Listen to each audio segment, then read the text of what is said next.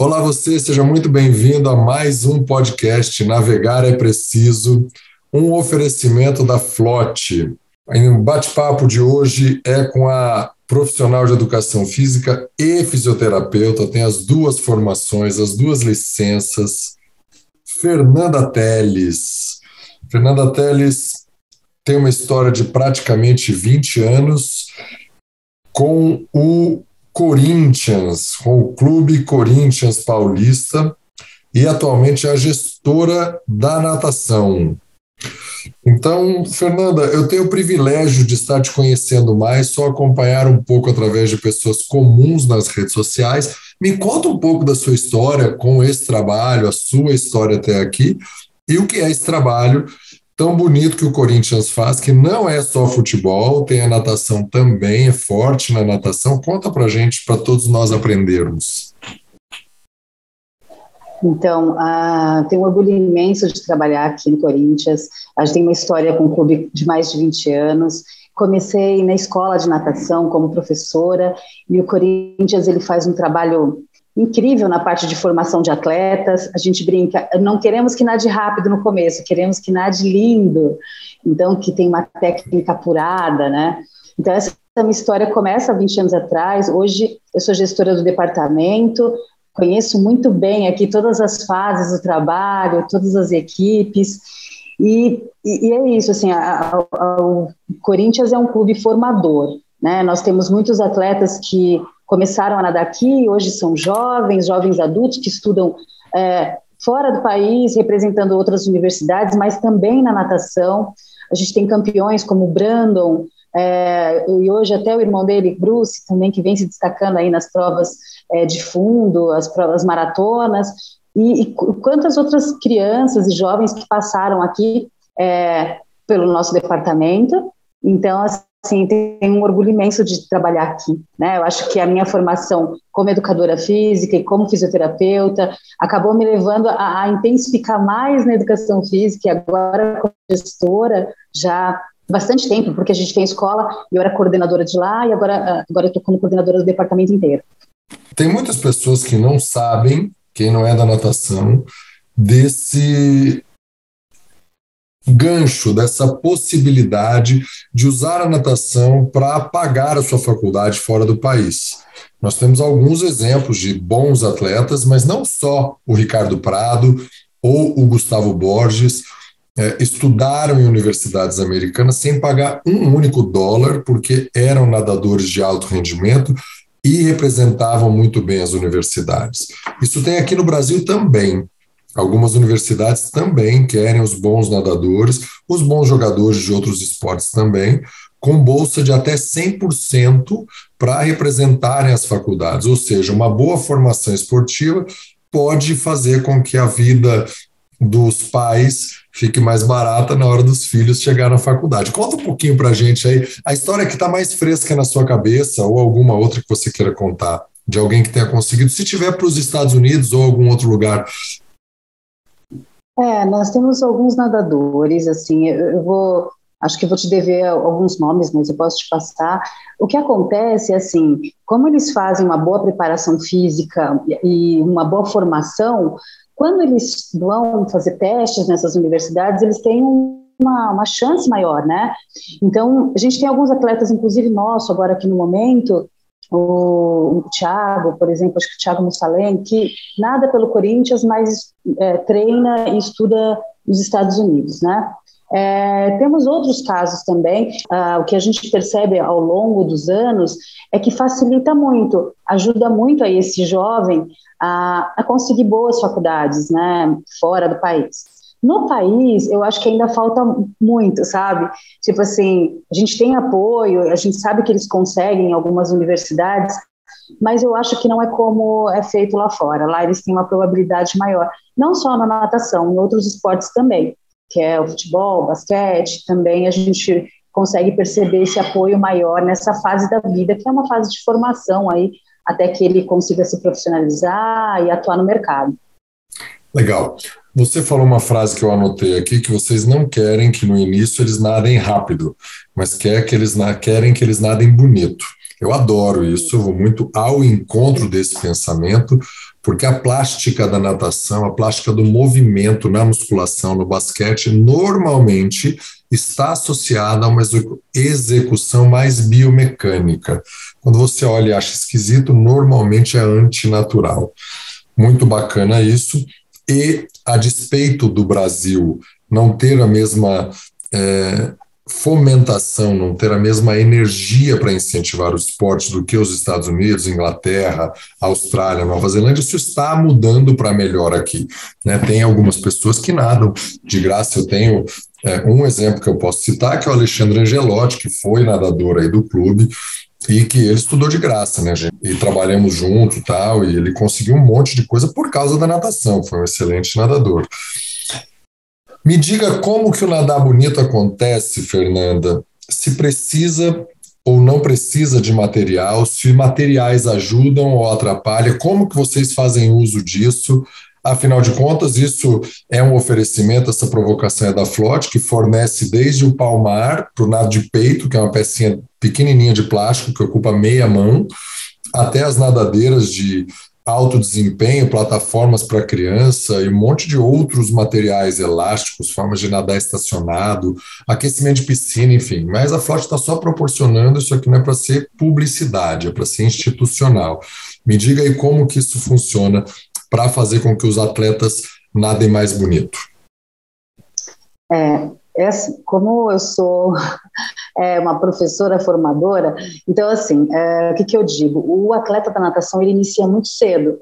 É um esporte que a gente tem aulas de bebês, então assim, se a gente pensar, a gente vai atender essa criança a partir dos seis meses, em alguns casos, né?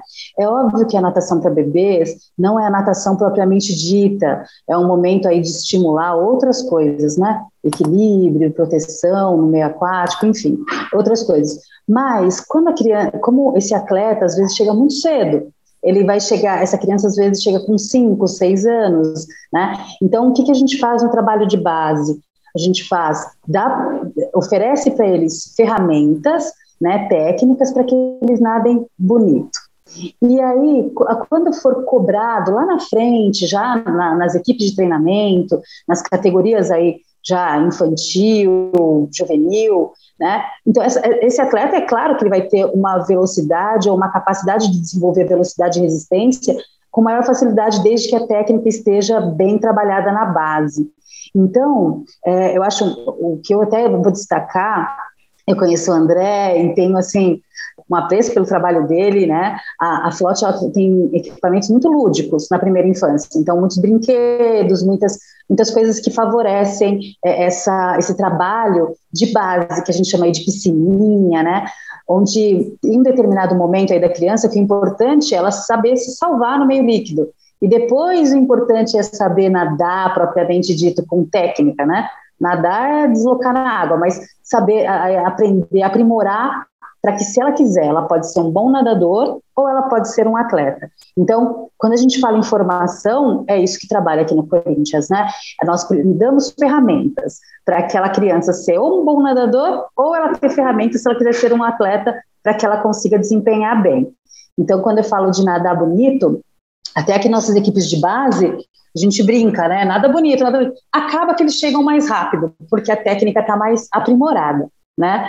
Então, é, é, isso. A gente tem uma equipe de base enorme. Nós começamos aqui o Petis é, aí com em torno de 60 crianças, o Mirim com em torno de 40, 60 crianças. Então, a nossa base é muito forte. Que tipo de material vocês usam para trabalhar? Qual a idade mais inicial que vocês têm? Vocês têm bebê aí no clube? Temos. Que temos tipo de bebê. material tem nas aulas de bebê? Ou não tem material? Tem, tem muito material tem material de imersão, tem material colorido, que são os brinquedos, são os bambolês, são os, os, os pinos, né, para afundar na água. Nós trabalhamos com bebê de seis meses a, a três anos e oito meses, né? É, a idade ali no final é mais se a criança está adaptada ou não, às vezes acontece um pouco antes, às vezes não. Depois passa para a nossa turma de infantil, que aí a gente vai de 3 e 8 até os 6 anos de idade, e depois a nossa turma de criança, que começa aos sete, né? E aí a gente vai mudando de piscina. Então tem a piscina infantil, a outra piscina, então as crianças vão evoluindo. aqui no Corinthians a gente tem uma metodologia própria, é, que já é, é trabalhada há mais de 13 anos, essa metodologia, onde a criança vai passando de nível. Então, ela tem a toquinha branca, preta, prata e ouro, né? Então, é uma forma aí de estar tá estimulando a. Tá, demonstrando através do trabalho dela a mudança, né, de fase que ela vai passando e toda essa metodologia muito vinculada à parte técnica, de excelência técnica, né? A criança está nadando bem. Outra coisa também que eu queria destacar, aqui na Escola de Natação do Corinthians, é, são poucas escolas em São Paulo que têm isso, mas a gente tem o selo ISO de qualidade há mais de 10 anos. Então, a gente trabalha com a metodologia, com, com, uma, com um trabalho bem é, orientado mesmo. A gente tem uma, uma, assessoria, a gente faz todo ano, né, para receber o certificado ISO. Então, a gente tem tudo muito organizado aqui na escola. Isso foi um, um, uma conquista, porque a gente queria fazer uma padronização de um trabalho de excelência, né? E, e, há muito tempo atrás, nossos técnicos iam nas academias buscar atleta. Então eles iam lá, ah, você não tem um menino nadando bem? Você não tem um menino nadando bem? E aí eu me lembro que eu fiz, a gente estava conversando, eu e o Biratan Dias, o Bira é muito conhecido na natação, principalmente de base, né, muitos anos na natação, e eu falei assim, poxa, vamos fazer uma, um trabalho formador. Então eu pego a criança, a gente passa para a equipe de pré-treino, a gente deixa ela nadando bonito, e aí ela vai, aí, aí o Bira começou a ter, Bira que era o responsável na época, né? Hoje é Elis, começou a ter muita criança. As crianças vão crescendo, vão sair, e aí o clube tem sempre uma quantidade enorme de, de base. Muito legal, Fernanda. Adorei branco, preto, prata, ouro. Eu acho que esse é o caminho que os grandes países medalhistas trilham para conseguir. Existem estatísticas né, de mil atletas praticantes para um olímpico. É, me conta um pouco como que é essa vida dos três anos e oito meses até os sete, que é o segundo nível da sua turma.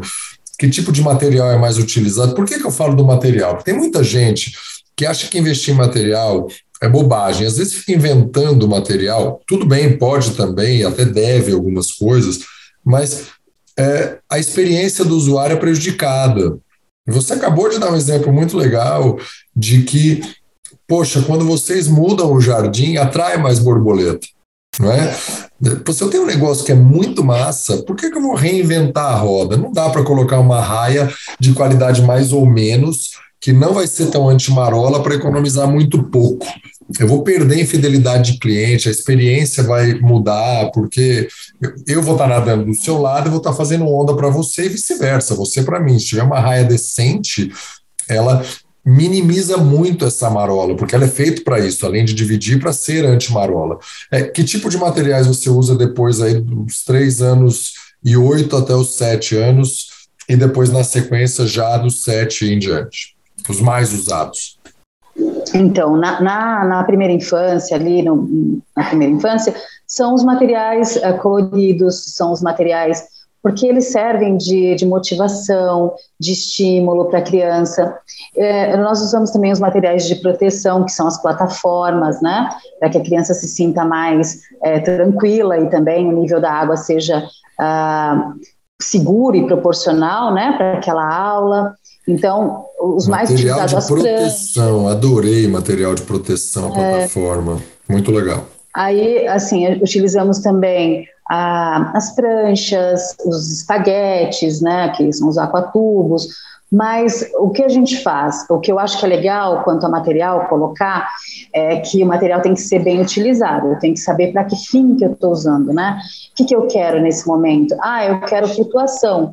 Então, eu tenho materiais que me me facilitam essa, essa técnica né, de flutuação, que são as pranchas, que são os flutuadores. Né?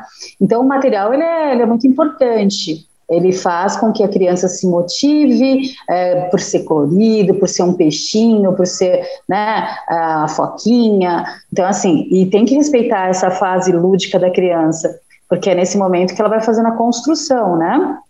De tanto a, a, construção cognitiva vai desenvolvendo, mas não só isso, ela vai interagindo na troca de material com os amigos, essa parte social também.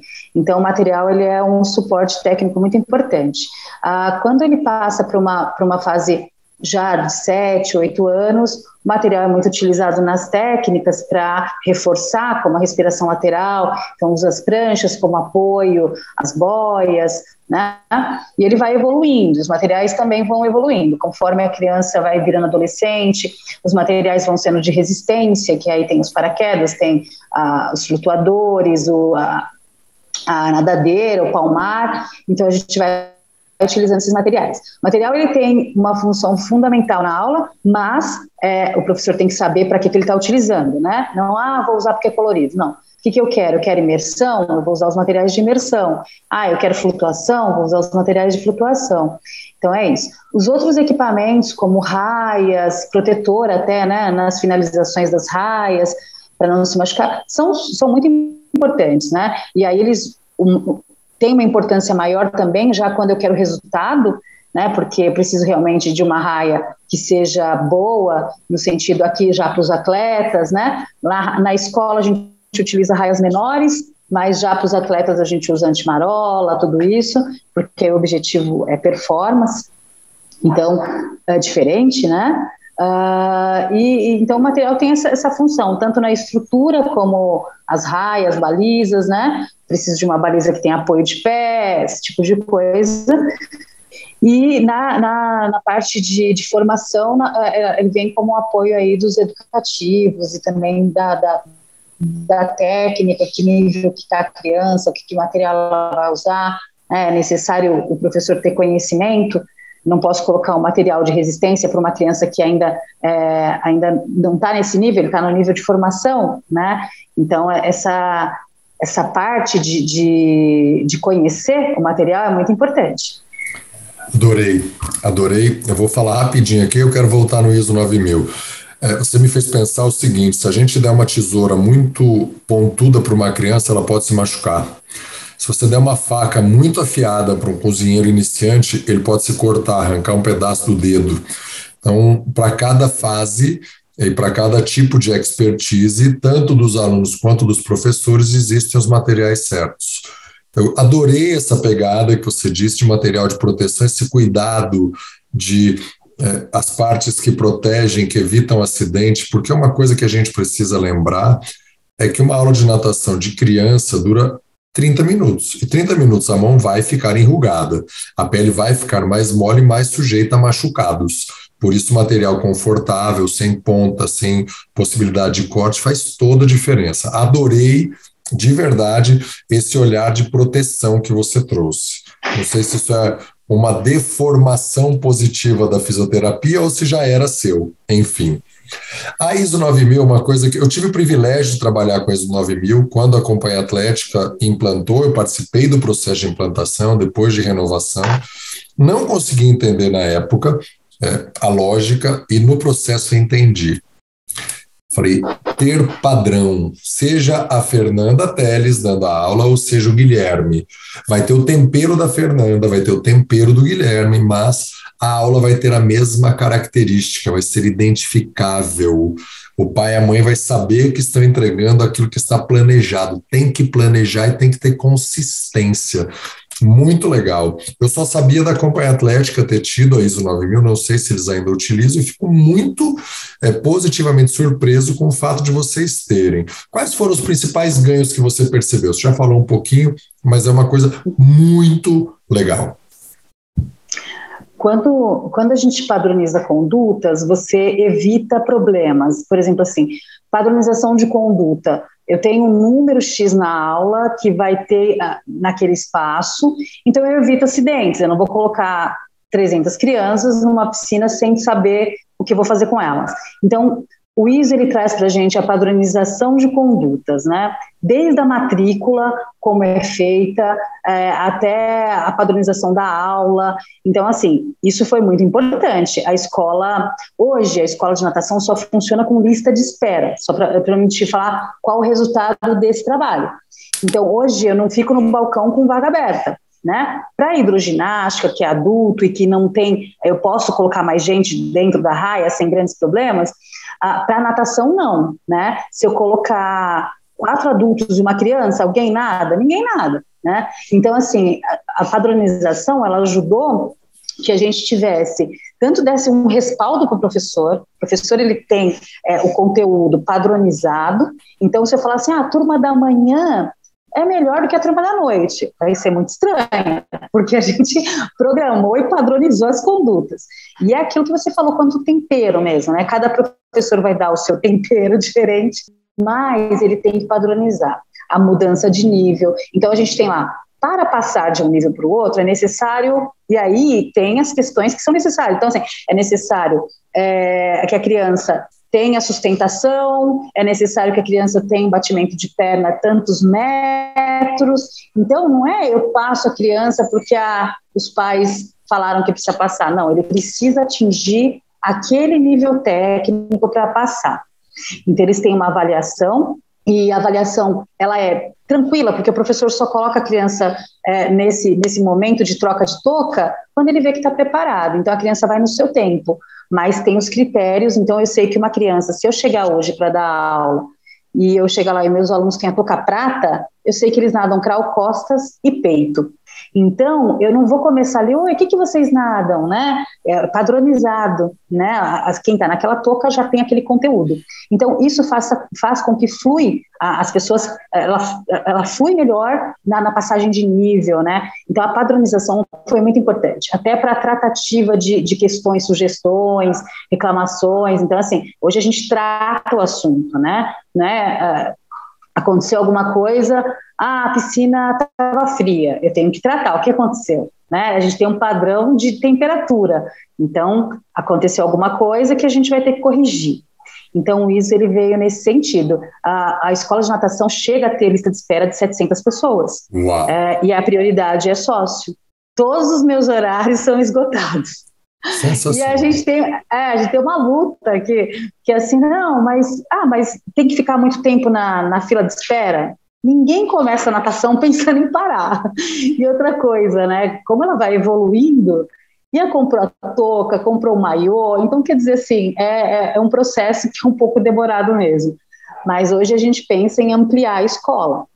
O que a gente está fazendo, como a gente tem uma estrutura enorme, é, o que a gente faz é trazer algumas turmas para cá. Então, hoje, por exemplo, eu tenho uma parceria com uma com a assessoria que trabalha com master aqui, porque eu não, realmente eu não tenho espaço onde, onde que eu poderia colocar, né? Então a gente usa também as outras piscinas daqui agora com esse intuito aí de, de ampliar nosso nosso atendimento. Eu acho que se tiver outros donos de academia ouvindo, vão entender de uma vez por todas o quanto a garantia da qualidade faz diferença. Ainda que sejam academias, vão, vai ficar claro, mais claro, que vocês mudaram o jogo. Né? É, eu vivi essa experiência na Companhia Atlética, sei o quanto ter os padrões, né, saber o que se esperar daquilo, é, a expectativa cliente prestador de serviço. A Flot também tem ISO 9000. Então você sabe o que esperar dos produtos. Se você comprou há três anos atrás, eles vão ser mesmo padrão de qualidade ou superior. Muito legal. Fernanda, aprendi um bocado aqui. Um prazer enorme saber dessa história linda que você acabou de contar. Vamos caminhar para o final aqui com alguma mensagem final, alguma outra coisa que você queira acrescentar, e está mais do que recheado de aprendizados esse episódio desse podcast. Ah, legal. É, queria deixar uma mensagem que, assim, ensine seus filhos a nadar. A natação é, é uma coisa que se ensina para a vida. Ele não precisa ser atleta, mas se algum dia ele tiver numa excursão da escola, numa situação que ele tenha que sair, é muito importante. Então, assim, ensine seus filhos a nadar. E se eles gostarem, quiserem competir, também é um caminho lindo aí, uma trajetória linda que, que acaba é, envolvendo toda a família, né? Então, assim, a natação ela é, ela é um caminho muito, muito bacana, tanto para a saúde quanto para o esporte, para a integração e como desenvolvimento do ser humano mesmo. Então, a minha mensagem é. Este podcast é um oferecimento FLOT, F-L-O-T-Y.com.